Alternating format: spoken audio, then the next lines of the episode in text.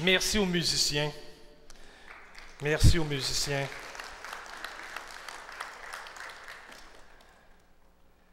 Alors, je me branche.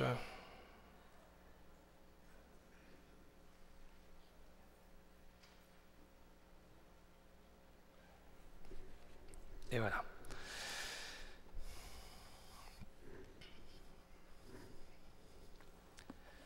La semaine dernière, nous avons présenté le thème de nos messages pour cette année. Je dis pour cette année parce que l'éventail est large. Et puis, ce n'est pas nous qui avons comme inventé le thème, finalement, on l'a puisé des Écritures.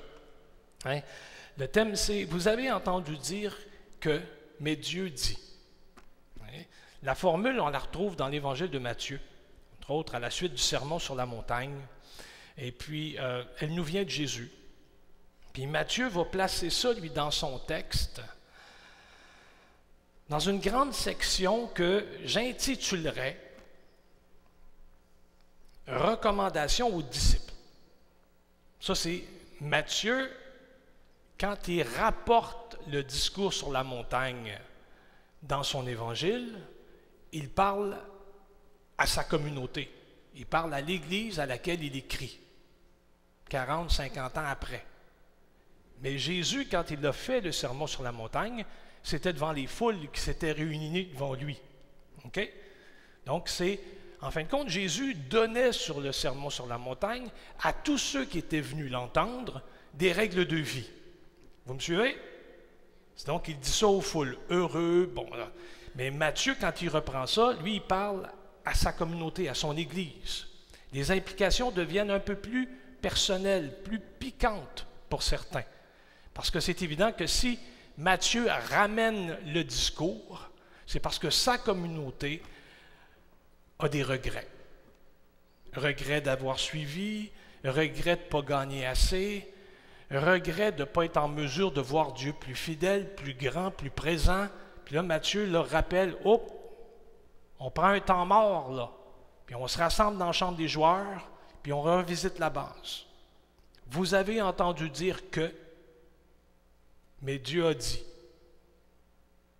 C'est à peu près là-dessus aussi qu'on va travailler pour revoir ensemble et formuler ensemble ce qu'on appelle donc une vision de notre discours sur Dieu. Hein? C'est-à-dire qu'on s'apprête à sortir, puis j'aimerais ça qu'on se mette d'accord sur ce qu'on dit de Dieu. Est-ce hein? qu'on peut le dire ensemble?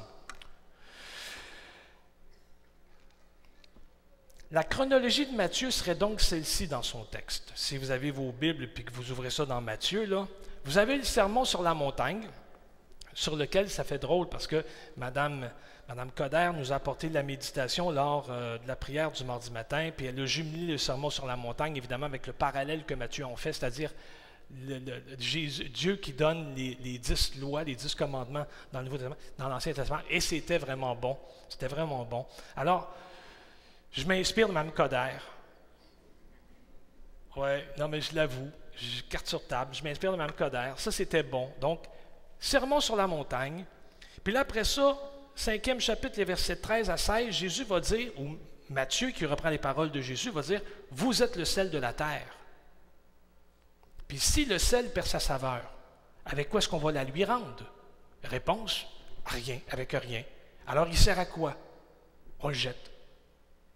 Hein? C'est pour ça que je dis, ça commence à être dur, piquant comme parole. Hein? Alors, on a, vous êtes le sel de la terre. Puis après ça, cinquième chapitre, les versets 17 à 20, Jésus est la loi. Jésus va dire, ne pensez pas que je suis, que je suis venu pour abolir la loi. Non, non, non. Je suis venu pour l'accomplir. Puis au verset 20, Jésus va dire quelque chose d'assez percutant pour ses disciples.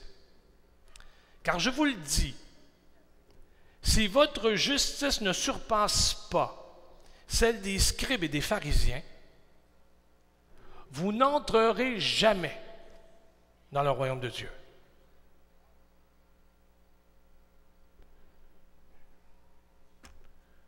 On est fini. Si votre justice ne surpasse pas celle des scribes, des pharisiens, vous n'entrerez jamais dans le royaume de Dieu.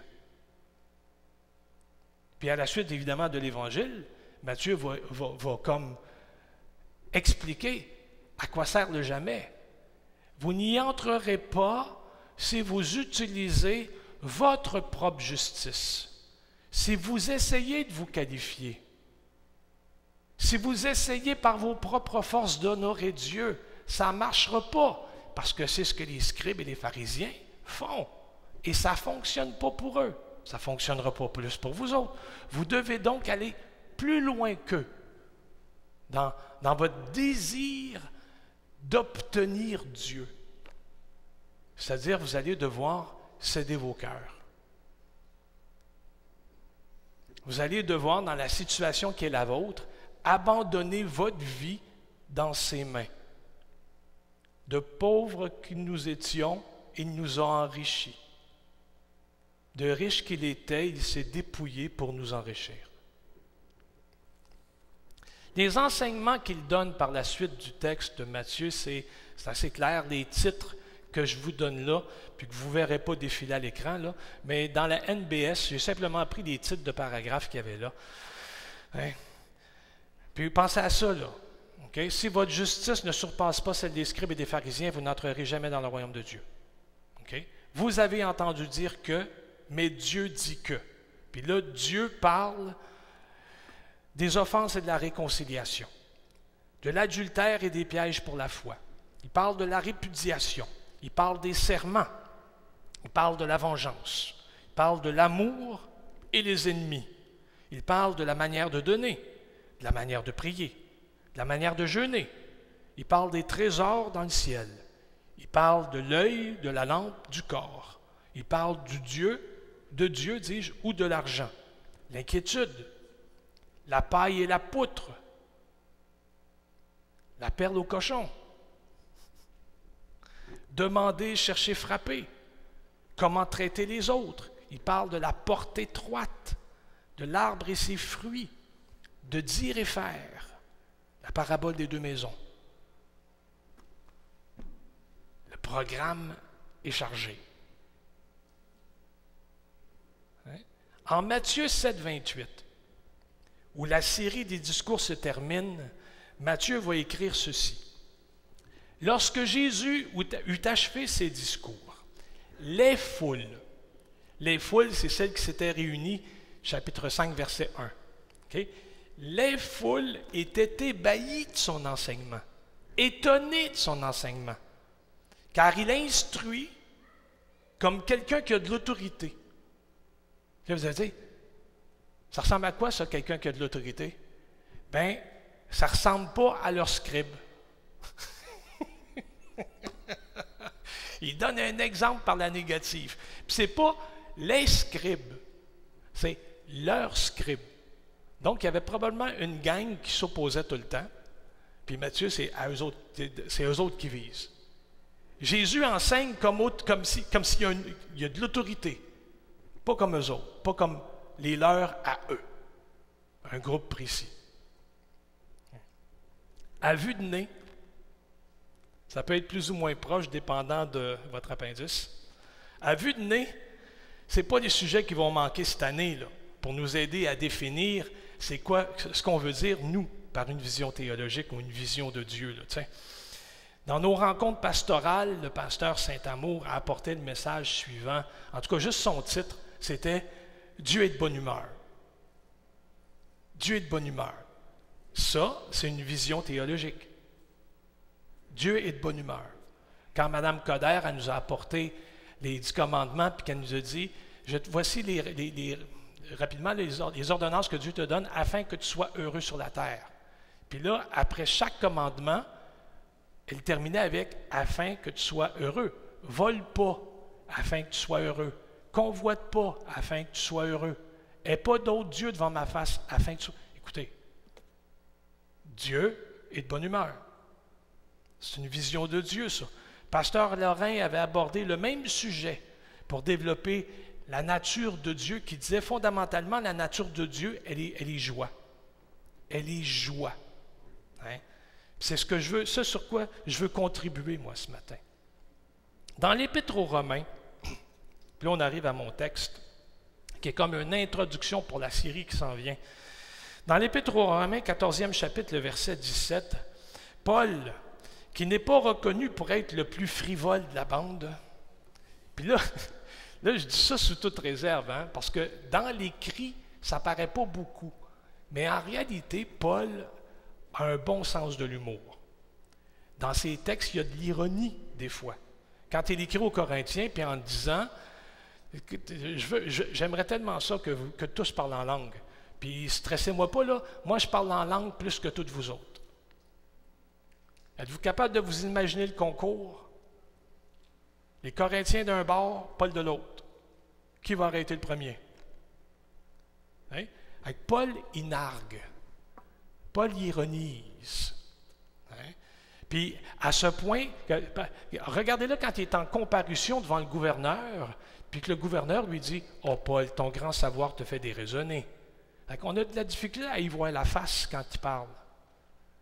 Mais en plus d'être mal commode, il avait un bon sens de l'humour.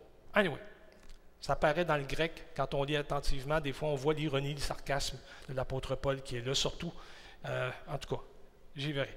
Donc, ce n'est pas reconnu comme étant le plus frivole de la bande. Néanmoins, l'apôtre Paul va écrire ceci dans Romains 14, verset 17. En effet,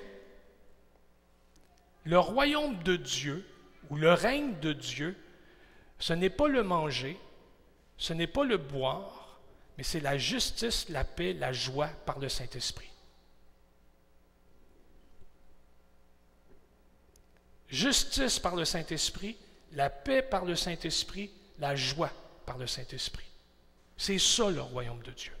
Je sais que la déclaration que Paul fait ici, dans son texte, c'est pour fermer un argument sur les forts et les faibles.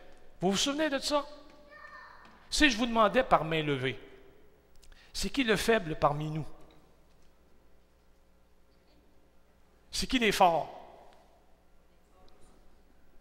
OK, on est une assemblée de ni l'un ni l'autre. Vous avez senti le piège ou quoi?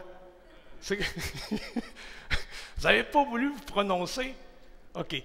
Les faibles, dans l'épître de Paul aux Romains, les faibles, c'est ceux et celles qui disent Ah, non, euh, il faut célébrer Noël, il ne faut pas célébrer Noël. Non, on ne mange pas de boudin, on mange juste des légumes.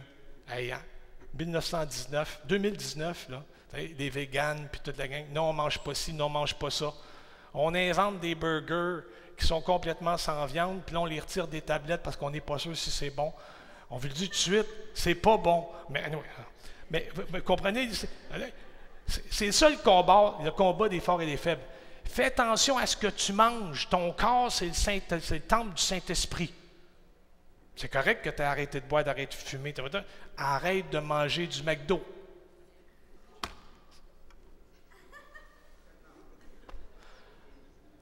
Mange pas de Kentucky. Je veux aller à la rencontre de mon Dieu. Vous comprenez? Ah. Mais c'est ça. Les forts et les faibles, c'est ça. Mange pas, fais pas, dis pas, regarde pas. Puis les, les faibles, c'est ça qu'ils disaient. Puis les forts, ils disaient Non! Je suis en Jésus. Tout est légal. Puis là, c'est la confrontation. Dans son, commentaire sur l'Épître aux Romains, Karl Barth, qui est un commentaire un peu dépassé, mais qui est tellement bon, lui, dans son titre de chapitre, il avait écrit, par rapport au combat des forts et des faibles, Liberté chrétienne, la crise. Puis là, il explique ça. Puis l'apôtre Paul, dans son texte, veut, euh, veut simplement dire, fais en sorte que ta liberté soit régie par l'amour. Ne fais pas de ta liberté une pierre d'achoppement qui va faire trébucher celui pour qui tout est important. sois régi par l'amour. Puis si jamais ça te demande pour un temps de, retenir ta liberté, bien là, retiens-toi. C'est pas compliqué. Même si tu trouves que à un moment donné, l'apôtre Paul va le dire, là, même si tu trouves que le faible, il est nono, il n'est pas brillant. L'apôtre Paul dit Ne méprise pas le faible, Puis les faibles, eux autres, vont dire il va en en faire, c'est sûr. C'est son troisième Big Mac. Comment le Saint-Esprit en lui fait pour tolérer ça? Paul va dire juge pas. Juge pas celui qui se permet, méprise pas celui qui se retient. Parce que les deux agissent pour plaire à Dieu. Ça, ça veut dire que les deux camps avaient de la misère à considérer l'agir de l'autre comme étant une action de grâce. Ça se peut pas. C'est que je sais, c'est de ça que le texte parle. Mais moi, j'aimerais, j'aimerais plutôt me concentrer sur une déclaration pour souligner que ce qui, administre, régit le royaume de Dieu, c'est la justice, la sienne, la paix, la sienne, puis la joie dans le Saint-Esprit. Parce qu'être, écoutez, c'est pas compliqué là. On est censé être représentant de Jésus. Là, moi, je vous le dis parce qu'à l'âge où je suis rendu, il y a comme une espèce de trois tonnes de, sagesse qui m'est tombée dessus. Mais ce n'est pas comme ça que je comprenais ça quand j'étais, quand j'étais au collège biblique, par exemple. Au collège biblique, on enseignait au collège biblique et puis euh, c'était veston-cravate. Juste pour aller au collège biblique, veston-cravate. Que tu travailles de nuit, que c'est pas grave. Tu prends ta douche avant de rentrer au collège, veston, cravate, puis tu vas étudier. C'était solide. Puis parmi, parmi les étudiants au collège, moi j'étais plus étudiant que les étudiants. Plus pharisien que les pharisiens, là.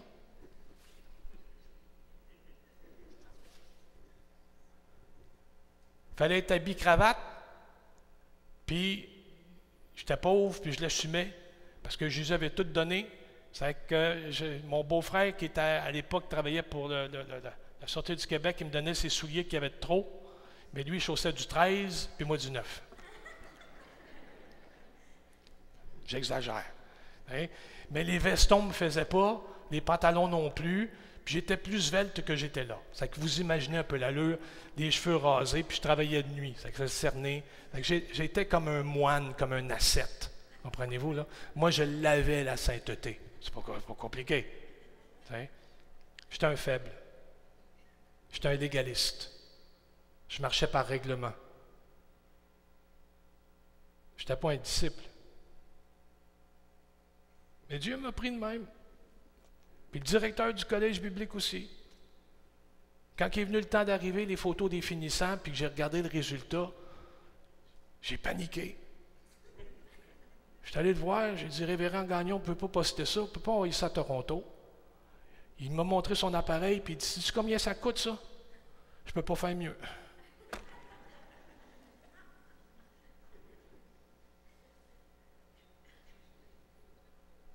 Je prie Dieu que Toronto ait détruit des archives. Mais oui. Christ est ma joie et j'allais dans le monde porter des règlements. Pas la joie. J'allais représenter celui qui est le summum de la joie en présentant des règlements. Sois sauvé ou tu meurs.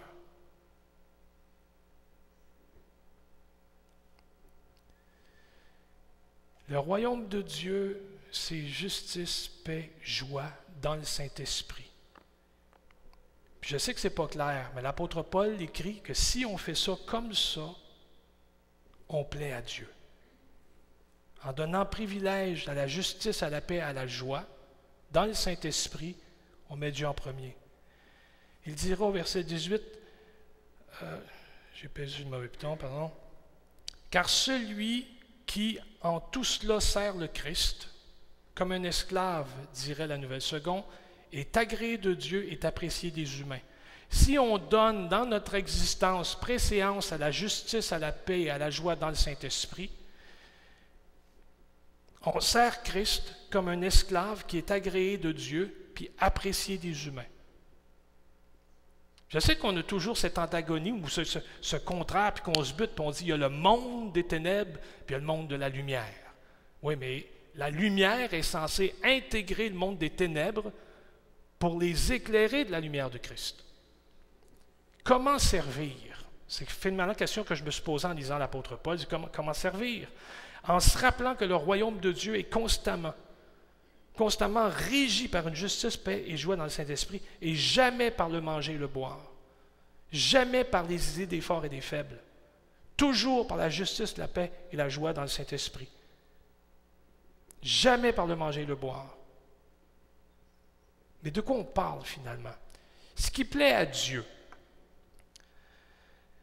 c'est pas quand on se contente de servir Christ, c'est quand on le fait dans l'esprit, à sa manière à lui.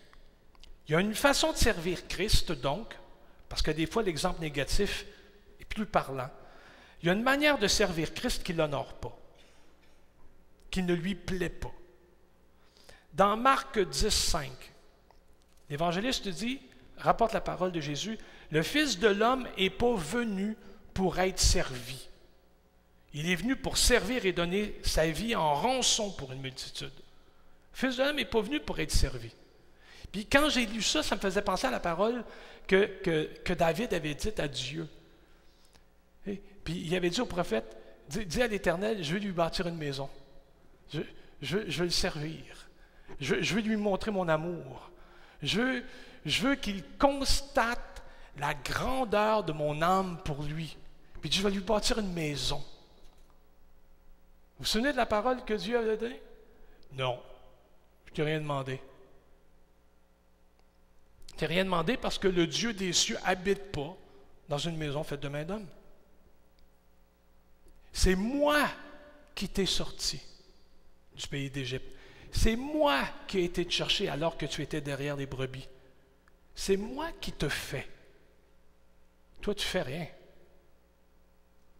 Tu ne peux rien me faire. Le Fils de l'homme n'est pas venu pour être servi. On peut donc lui rendre un service qui ne lui plaît pas. Hein? Puis de la même manière, on peut aussi, par notre service, déshonorer Dieu. L'apôtre Paul va écrire en Acte 17, 25, Dieu n'est pas servi par des mains humaines comme s'il avait besoin de quoi que ce soit. C'est lui qui donne à tous la vie, le souffle et toutes les choses. Donc, ce qui outrage le Père puis le Fils, c'est de se faire servir, ou c'est de le servir comme si, de le servir ou de les servir comme s'ils avaient besoin de nous. Comme si, soudainement notre louange lui était importante, le, valorisait de quelque manière que ce soit. Pas pas. Pas tout. Il y a des voix ici-bas sur terre qui, pendant la louange, démolissent tout. Parce que l'individu est doué, puis il comprend des notes que personne d'autre ne comprend. Il y a des individus ici sur cette terre, dans cette assemblée peut-être, on loue, puis on loue tout croche parce qu'on est à fun, parce qu'on ne pogne pas une note, on, fausse. Mais avec le filtre du ciel, Dieu met un filtre, puis il reçoit une louange qui est en harmonie avec ce que lui désire. Puis même quand celui qui pense bien chanter bien lui ci il se fait apposer un filtre sur sa louange pour que Dieu puisse l'entendre comme il faut. Dieu est toujours dans tous les services qu'on pense lui rendre. Il est la source, il est celui qui pourvoit, il est celui qui nous met dans l'état pour qu'on puisse donner convenablement, qu'on puisse se présenter convenablement. C'est lui qui nous a recouverts de sa robe de justice, d'une robe blanche. La louange, là, ça, c'est pas moi qui le dis, c'est Graham Cook qui m'a fait écouter un court extrait. La, louange, des, fois, on, recherche la présence de Dieu. Puis ça aussi, c'est pas un thème nouveau. Là. Dans au Moyen Âge, il y avait euh, Frère André, ou je sais pas trop, Brother Andrew, qui avait écrit Seeking the Presence of God, quelque chose du genre. On est, le chrétien, c'est celui qui est toujours en quête de plus, de, plus d'amour, de plus de présence. La louange, c'est n'est pas les conducteurs de chant qui l'amènent. La louange, puis J'ai argumenté avec une, dame cette semaine. La louange, elle commence quand on entre, elle commence à l'accueil. C'est tout ça qui fait en sorte de préparer l'atmosphère pour que quand nous, on arrive sur l'estrade ou quand les musiciens arrivent sur l'estrade, on, on, a le goût de louer, on a le goût d'embarquer dans le train que nous avons enclenché.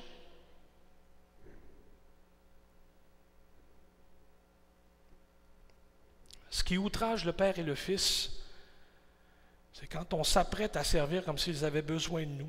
C'est comme si on croyait qu'ils dépendent de nous alors que c'est le contraire. Nous dépendons de lui. C'est de lui que viennent les sources de la vie. Ce qui glorifie Dieu et qui reçoit l'approbation des, humains, c'est d'abonder dans l'esprit, c'est de porter du fruit. C'est là que le croyant réalise que Dieu a jamais cessé de pourvoir.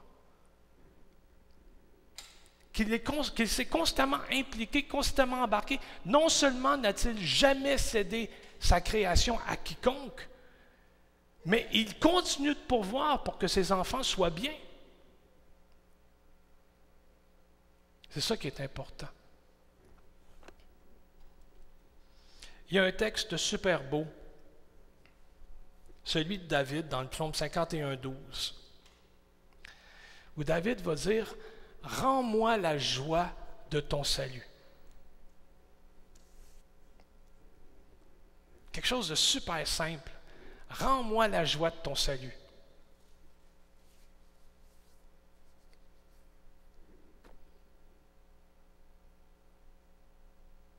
Êtes-vous joyeux? Êtes-vous joyeux? Là, on se parle entre chrétiens qui ne sont pas nés de nouveau d'hier. Hein? Je ne veux, rien, je veux rien assumer, je ne veux rien présumer. Mais on n'est pas des chrétiens de nouveau d'hier. La vie n'est pas que joie. La vie, ce n'est pas juste la joie. Puis l'Écriture est très, très, très claire là-dessus. Hein? Mais celui qui se confie en l'Éternel voit son intelligence renouvelée. Celui qui prie à Dieu instamment et constamment est comme revêtu d'une paix qui surpasse toute intelligence. Peu importe les ténèbres qui nous entourent, le croyant est placé, comme le peuple israélien à l'époque de l'Exode, il est placé en Goshen. Vous souvenez-vous de cet épisode-là? Le peuple est en Égypte, Dieu fait venir les ténèbres, puis l'Écriture dit, il y a à ce jour, à cette heure-là, des ténèbres sur toute la terre, sauf en Goshen.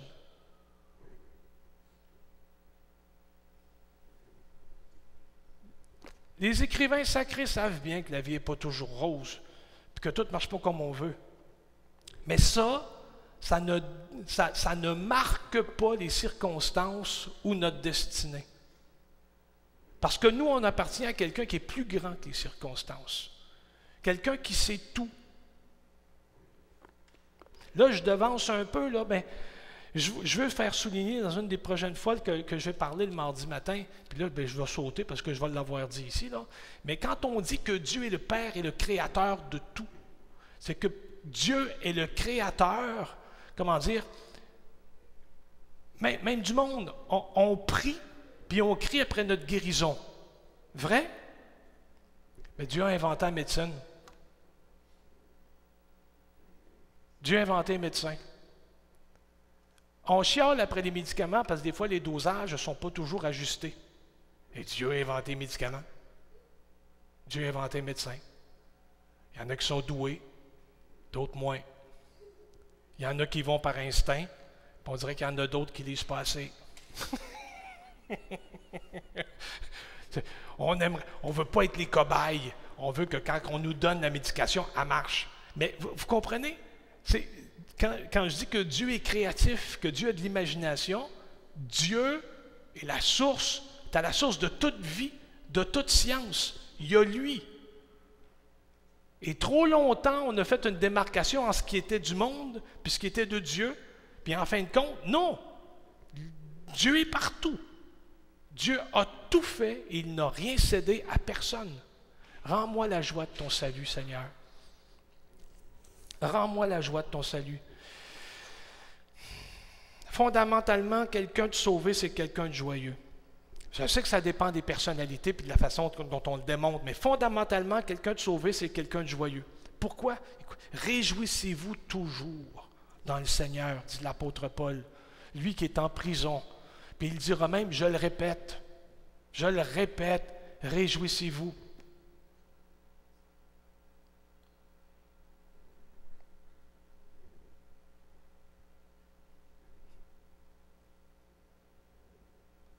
Ce n'est pas ce qui détermine. Les malheurs, ce ne, sont pas ce qui détermine notre destinée. Seigneur, rends-moi la joie de ton salut. Pourquoi David prit ça? Mais parce que soudainement, il a pris toute la place et il l'a enlevé à Dieu. Parce que soudainement, David était un entrepreneur, puis il avait des idées disant que, Hey Seigneur, je vais te construire un palais. Les gens vont voir comment je t'aime. Puis Dieu a dit non, on n'a pas besoin de ça. On n'a pas besoin de faire étalage, on n'a pas besoin. La relation, la communion qu'on a ensemble, c'est quelque chose de précieux, c'est quelque chose de privé. Vis dans l'esprit, David. Vis dans l'esprit. Commence pas à avoir des, initiatives comme si ce que je te demandais, ce n'était pas assez. Fais au moins ce que je te demande. Fais au moins ce que je te demande. Rends-moi la joie de ton salut. Rends-moi la paix en dedans. Je ne veux pas laisser ma justice s'interposer.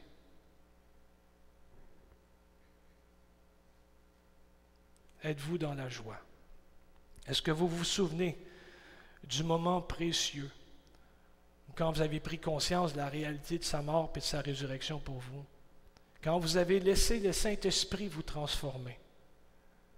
Est-ce que vous vous souvenez de la joie qui s'est emparée de vous à ce moment-là?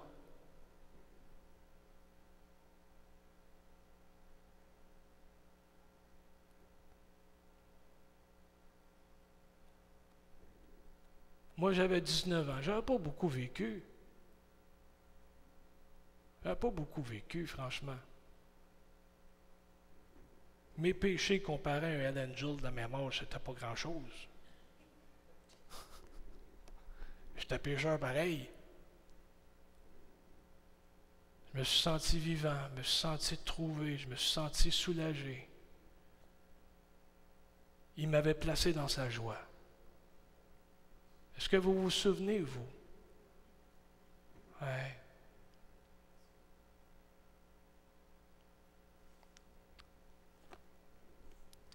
Jésus en Luc, dans la synagogue, devant eux, des scribes, des pharisiens, des gens comme vous et moi, qui faisaient partie de l'assistance, ont reçu ce message-là. Dieu a publié une année de grâce de la part du Seigneur.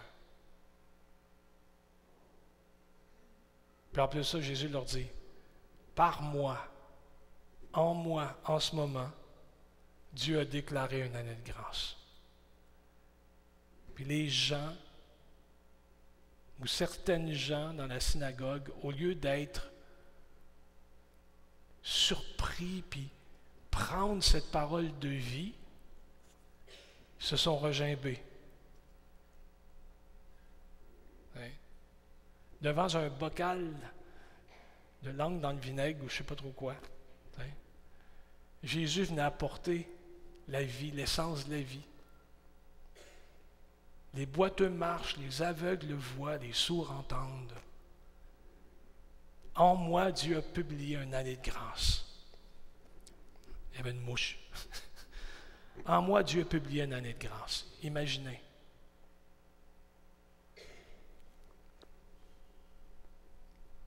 Je vous invite à vous lever.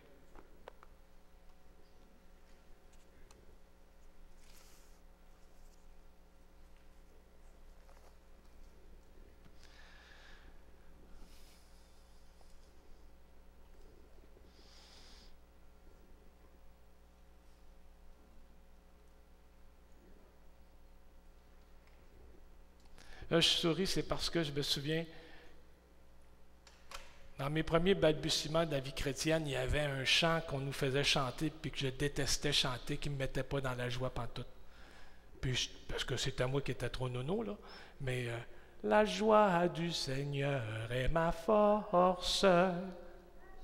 C'est toutes des croches, là. Ah, ah, ah,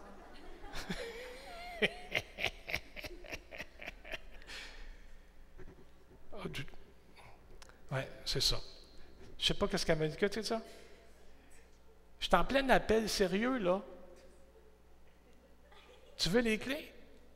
Ça sont là. Bon. On va faire couper la caméra, ça n'a pas d'allure. Vive le blé.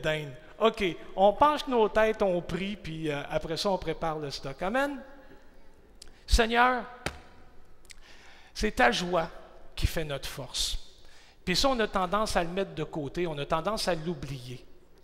Parce que les, problèmes qui nous occupent, des fois, sont trop grands, puis on oublie de se laisser envahir puis guider par ton Saint-Esprit. Seigneur, on oublie la joie de ton service parce que des fois, on a l'impression que ce qu'on fait pour toi, ça compte. Alors que finalement, c'est juste le fruit d'une relation. Laisse-nous pas oublier que tu es constamment le pourvoyeur, que tu es celui sur qui on se fonde, tu nous as amenés à une plus grande, à une meilleure compréhension de toi. Puis constamment, notre propre justice, notre intelligence vient, s'interposer. À ça, ce matin, on dit non. On dit non, puis on te bénit pour ta parole. Ta parole qui nous remet, qui remet toujours les pendules à l'heure. Ta parole qui vient, nous, redresser, Seigneur, ce qu'on pense, puis ce qu'on a à dire de toi. Tu nous as fait rentrer dans une année de grâce. Puis on est tellement content que pour toi, Seigneur, un an, c'est comme mille ans. Tout ce que tu as fait pour nous, c'est suffisant. Pour tout ce qu'on va vivre, c'est suffisant. Puis ce matin, on veut te dire merci. Être restauré dans la joie, ça commence par des actions de grâce. Ça commence par des reconnaissances. Puis on sait, Seigneur, que au moins ça, t'aimes ça, quand on te donne la gloire. Mais quand, vraiment on reconnaît que toutes choses viennent de toi. Merci de nous faire traverser l'épreuve par une paix qui dépasse toute intelligence. Merci de renouveler notre entendement. Seigneur Dieu, sois béni pour ta parole et la puissance de ton Saint-Esprit. Reçois nos cœurs ce matin. Reçois-la entièrement dans le nom de Jésus. Amen et Amen. Le Seigneur vous bénisse. Bonne épluchette.